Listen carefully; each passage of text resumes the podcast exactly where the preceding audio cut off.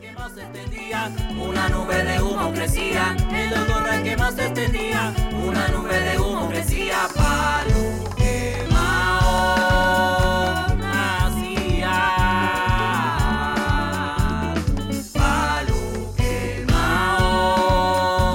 nacía. Amigas y amigos, bienvenido una vez más a su programa Paseando por Palo Quemao. Hoy nuestro invitado es Néstor Cantillo, personaje de Palo Quemao. Néstor, amigo, gracias por, por aceptar la invitación. Bienvenido. Mae, muchas gracias por tu invitación y te agradezco que me tengas en cuenta para este asunto, porque yo soy del barrio desde que empezó y, y fui un poco pionero en el trabajo para el desarrollo de ese, de ese barrio. Así que estamos a tus órdenes. Néstor, ¿en qué año exactamente tú llegaste al barrio Palo Quemao? Bueno, exactamente llegué en el año 67, por allá en, en el mes de, de junio, que estaba estudiando en el SENA y a la vez estaba haciendo la práctica en Aluminio Reynolds. Y desde entonces, desde que llegué a, al barrio La Paz, que era un barrio que apenas estaba empezando, las calles estaban llenas de troncos, troncos quemados, troncos ahumados así. Y empezó el calvario con ese barro que había en ese tiempo cuando llovía, porque para ese tiempo fue intensa la lluvia. Así que fue bastante duro la, la llegada allá al barrio La Paz. Néstor, ¿y qué otra familia recuerdas tú justo en el momento en que llegaste al barrio Palo Quemao? Vi que en un principio nos tocó vivir al lado de, Dora, la, famosa Dora, con su esposo ahí al lado. Vivían ahí el mono, que manejaba un bus de, de, paraíso. Después manejó lo más fresca y así. Sergio el zapatero. Este, daban los señores Cisneros, el señor Cisneros con sus hijos allá, los, los Casiani. Y ahí mismo estaba por un señor que era policía, que era familia de los Salgados, vivían ahí una, que tenían un potrerito ahí con unas cuatro vaquitas, y esa era una, una recocha todos los días cuando la brisa soplaba que levantaba los papeles y las vacas parecían unos beisbolistas esperando que cayeran los pedazos de papeles porque no tenían nada que comer. Y este, el señor Charry, los Porra, este, más acá adelante estaba los Valencia, el señor y así el Ma- Marco Verdugo, William Luna, este, Adalberto Polo y mucha gente, el señor Trujillo, Oscar Trujillo, que, que era muy, era un combo ahí bastante grandecito de toda la familia que se reunían para hacer, para ver qué se podía hacer para mejorar el, las condiciones del barrio. Así que yo estaba involucrado con esa gente, a pesar de que yo estaba apenas con 18 años más o menos pero ahí estábamos metidos en ese cuento. Néstor, entiendo que los primeros habitantes del barrio Palo Quemao, en sus inicios, pues eh, eran muy unidos, ¿verdad? Eh, en lo social, ¿no? Eh, se ayudaban entre sí. Bueno, sí, a pesar de que eran personas que habían venido de distintas partes, de distintos departamentos y ciudades y esas, eran, tuvieron una acogida mutua entre, entre sí y, y estaban siempre prestos a ayudar a las personas que iban llegando a hacer su, su mejorita a su casa. Y así nosotros hicimos un, un pla- un plan de, de trabajo todos los sábados en la noche. Se reunían ahí en la casa de alguien que tenía que le habían regalado unas tablitas, unas laminitas de zinc o de terrí. Y entre todos hacíamos un sancocho y nos poníamos a trabajar de noche hasta que le armamos la, la piececita con cartones, con este eh, triple, pedacitos de triple que antes vendían los bultos de triple, eso, este, los desperdicios del triple, los vendían así bien, en el carro de mula. Entonces, ahí se le ayudó mucho a la gente, a los que iban llegando, sobre todo a personas que no tenían, eh, por lo menos señoras que no tenían esposo ni nada, sino hijitos pequeños, entonces se le ayudó mucho a varias personas en ese sentido. Y como tal, eran muchas personas sencillas, humildes, que le importaba trabajar y hacer cualquier cosa sin que se le pagara nada. Así fue como eh, el transporte, cuando en un principio era difícil que los buses llegaran en tiempo de lluvia hasta allá, hasta, hasta el propio barrio. Acá en la entrada se hizo el muro, el muro de contención ese que está a la entrada, por donde, que era que por ahí se bajaba todo el barro que, que, que bajaba de la loma, ahí a la entrada, y se hizo con, con este señor Enrique Mangone, que era el presidente de la Junta Comunal, y él trabajaba en, la, en las empresas públicas. Así que él consiguió los materiales para, para hacer ese muro de contención que ya todavía hasta ahora está ahí firme, porque fue hecho ahí con el esfuerzo propio de toda la gente y, así fue que se mejoró un poco la... Porque los buses apenas cayó unas cuatro boticas, de ahí no querían pasar de, de Fidel Castro. Así que ahí estamos. Néstor, exactamente el barrio Palo Quemado era de a dónde hasta dónde dónde comenzaba, dónde terminaba, cuál es la separación de otros barrios, del barrio Palo Quemado. Eh, explícanos porque eh, tenemos algunas dudas, eh, Néstor. no sé si lo que hoy llamamos Ciudad Modesto, pues que antes se llamó Rojas Pinilla, perteneció también en un tiempo a Palo Quemado. O si el barrio La Esmeralda, pues era la frontera del barrio Palo Quemado hasta allá abajo, hasta la estación, cuando no existía ni idea por ahí de que iba a existir eh, la vía de la circunvalar. Bien, el barrio La Paz empezaba ahí lo que es ahora el cuartelillo, lo que es la Casa de la Justicia, por lo menos. Hasta ahí llegaba el barrio La Paz, hasta allá, hasta la estación, lo que era la estación, que había una pila, bueno, una pila pública, ahí se recogía el agua en la, eh, para, cuando la ponían cada por las noches. Ahí se recogía el agua. O sea, de la estación hasta la ciudad moderna, lo que es ahora ciudad moderna, era el cuartelillo. Por ahí estaba la tienda de, de Lucho, cerquita por ahí, un personaje muy, muy eh, reconocido porque tenía la tiendecita ahí, aparte de la señora Flora y los que estaban acá arribita, los Ávila también. Eh, hasta ahí llegaba el barrio La Paz, hasta ahí. Después fue cuando las juntas comunales, no sé qué pasó ahí, que por la cuestión del arroyo, que fue cuando empezó a, surgir Ciudad Modesto y lo, lo, llegaron hasta los límites del arroyito ese, hasta el arroyo. Antes no era un arroyo así tan grande, era pequeño, pero cuando llovía duro era imposible transitar porque también cogía fuerza. También ese trabajo lo hicimos ahí entre todo ese, el puentecito, el primer puente que hubo ahí, fue hecho también con mano de obra de los, de los habitantes de allá del barrio La Paz. De ahí este, surgió la asociación comunal que trabajaban ahí para lo que era Ciudad Modesto y después salió Surdiz, después La Esmeralda, porque la Machaca antes no había nada en la Machaca, no, no había nada. Ahí se, había una loma, donde está el colegio antes era una loma que había ahí. Ahí pararon los buses y que decían, le pusieron la mayaca porque en ese tiempo llegó una, una, una avispa y que, que picaba y le daba no sé qué, este, era afrodisíaca la avispa, entonces la pusieron la machaca y de ahí nació el nombre de la machaca. Pero exactamente el, barrio era hasta ahí, porque ahí decía Pinilla. Primero decían este, Pinilla, para, los quemados porque los tronquitos, los barrios, el barrio, las calles estaban llenas de troncos quemados, por eso decían palo quemado. Y Rojas Pinilla porque el que lo, ayudó a repartir fue Urruchurto, un tal Urruchurto, un político ahí. Entonces, como Rojas Pinilla estaba en su apogeo en esos tiempos, pusieron Rojas Pinilla.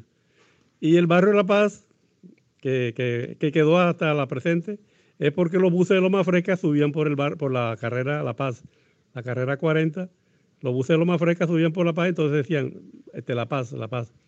Y de ahí surgió el nombre de La Paz, que se fue cambiando por Palo Quemado. Néstor, ¿qué bailes, casetas, o cantinas, que no existía el término estadero en aquellos tiempos, eh, fueron los primeros en Palo Quemado, Néstor? Bueno, eh, el primer centro recreacional que existió en el barrio La Paz fue Mi General, que como no había luz, ahí tenían una planta. Y ahí era donde uno iba a tomarse la cervecita en Mi General, con un señor ahí, no me, no me recuerdo ahora el nombre de ellos, pero eran unas personas muy alegres, amables, porque eran, eran de, yo creo que eran familia acá de los soplavienteros, parece que eran familia de ellos. Ese fue la primera, primer estadero. Y por ahí los bar, en, ese principio del barrio, habían los bailes en la calle, en la calle eran, cuando eran los reinados, las candidatas, se hacían en la calle, ponían una, una vara, una vara de, de guadua esa alta, y allá arriba ponían el, la bocina, y el picó sonando acá abajo, y, la, y a veces cuando uno estaba bailando con la, venía la brisa y se llevaba la música y quedaba uno ahí pues, sin música y sin nada, porque para esos tiempos de carnaval, desde noviembre, diciembre, había mucha brisa ahí por ese sector de... Y ahí eran los barrios, los, los, bailes populares de la reina y las cosas. Aparte de eso también, en el, cuando se hizo el comedor, se hicieron muchas, muchos bailes ahí en el comedor para recolectar fondos para hacer obras ahí en el, puesto de salud, también para el colegio San Pablo. En ese, en ese comedor se hicieron muchos bailes. Y eso es lo que hay en el barrio La Paz. Y acá nosotros siempre íbamos allá arriba, allá a la parte de, de por donde Espíritu, por allá arriba, ahí, y que, por la señora Flora, ahí, la Virgencita, por ahí hacían unos unas verbenas que, se bailaba muy sabroso sin problema y por Mijalico también hacían una, una, unos bailes de carnaval ahí bastante. Pero todo sano, todo en ese tiempo no había tantos problemas como ahora y uno se divertía tranquilamente y cuando ponían el disco y que la rumba se acabó y todo el mundo para afuera sin problemas y nadie, nadie decía nada. Todo el mundo salíamos, eso era como, como el himno ahí que para afuera, todo el mundo. Así que era un tiempo muy, a pesar de que no había luz, con, esa, con esos picos y esas esa plantas, se divertía uno muy tranquilamente. A continuación escucharemos el tema La rumba se acabó del sexteto Nuevo Swing. Caballero, y ya que oyó este disco, déjeme decirle que la rumba se acabó. Y ahora para que se la gocen todos Traigo un coro sabrosón que le dice, ¿cómo? La rumba se acabó. Que se acabó, que se acabó. La rumba se acabó. Que no, no, no la pare, no. La rumba se acabó. Yo sé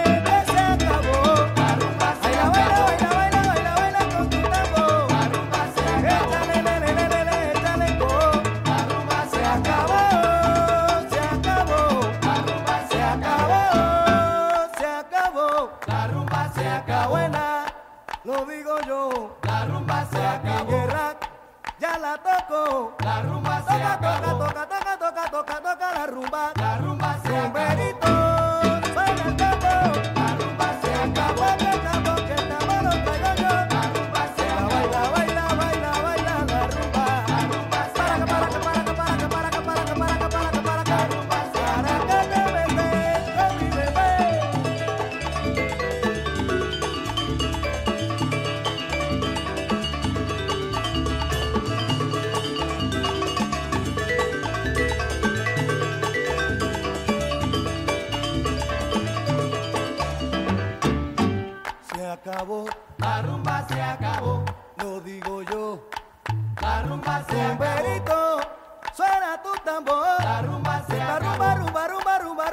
se acabó.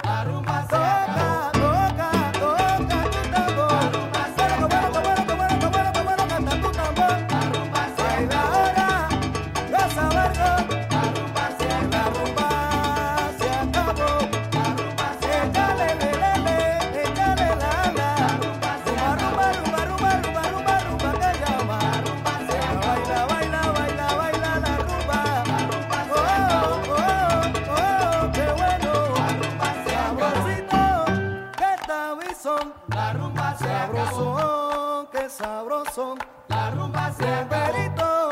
Dale al tambo. La rumba se acabó, se acabó.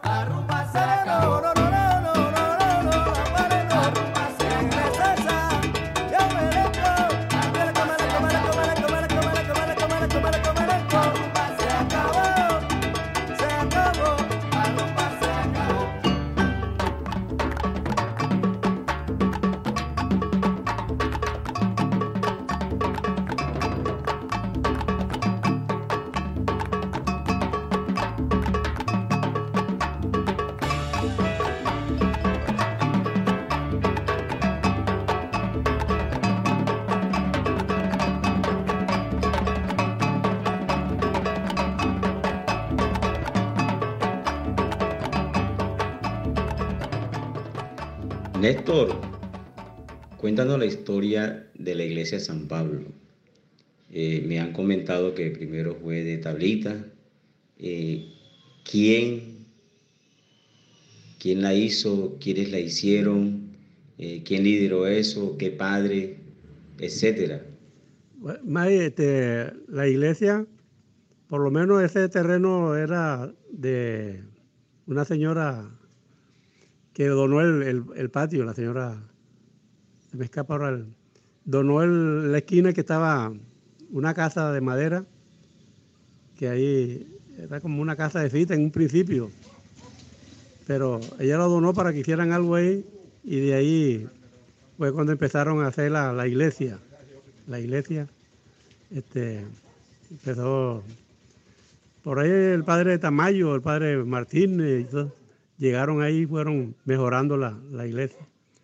Hasta cuando llegó el padre Cirilo en el año 77, 78, que la señora Silveria le vendió un, un pedazo de- de- del patio de ella, que quedaba al lado de la, de la iglesia, le vendió un patio después cuando empezaron a construir la iglesia ya de material y todo, la fueron a- este, agrandando y mejorando.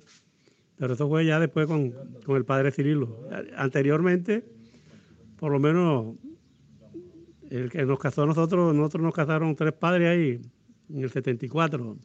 Padre Martínez, Tamayo y, y otro padre que estaban ahí en ese momento en, la, en esa iglesia.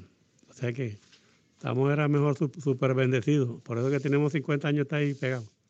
Cabe agregar que Néstor Cantillo es el esposo de Yadira Terán, eh, que se refiere a su boda ahí en la iglesia San Pablo cuando era de tablita, que entre otras cosas fue uno de los primeros matrimonios o el primero. Néstor, coméntame. Bueno, May, este, al respecto de esa, fue una de las primeras. Yo creo que fue la primera porque ahí estaba, no sé por qué razón, habían tres padres ahí. Padre Tamayo, el padre Iriarte y el padre Martínez, estaban los tres ahí. Y como la señora Silveria era muy amiga del padre Tamayo y tal, él dijo que él tenía que oficiarnos e- ese matrimonio. Por eso tuvimos ese privilegio de tener tres, tres curas ahí, tres padres, tres sacerdotes, pues, este, oficiando la misa del- del matrimonio. Entre otras cosas, se fue la luz ese día por allá también y que cayó un aguacero. Y mejor dicho, pues, es un proceso. Pero todo salió bien, gracias a Dios, y aquí estamos todos. Bueno, Néstor, una vez más eh, te agradezco por haber aceptado esta entrevista en un tiempo, eh, como lo hemos dicho en las anteriores entrevistas, eh, cada persona que sea entrevistada en el programa Paseando por Palo Quemado llegará a un ciclo en que, en orden, que volveremos a invitarlos acá para que cuente otras cosas, porque media hora o una hora pues no son suficientes para contar la historia total, ¿verdad? Gracias, Néstor. Amigas y amigos, gracias por su sintonía. En los controles, Laura Senio y quien les habla, Miguel Reale. Hasta la próxima.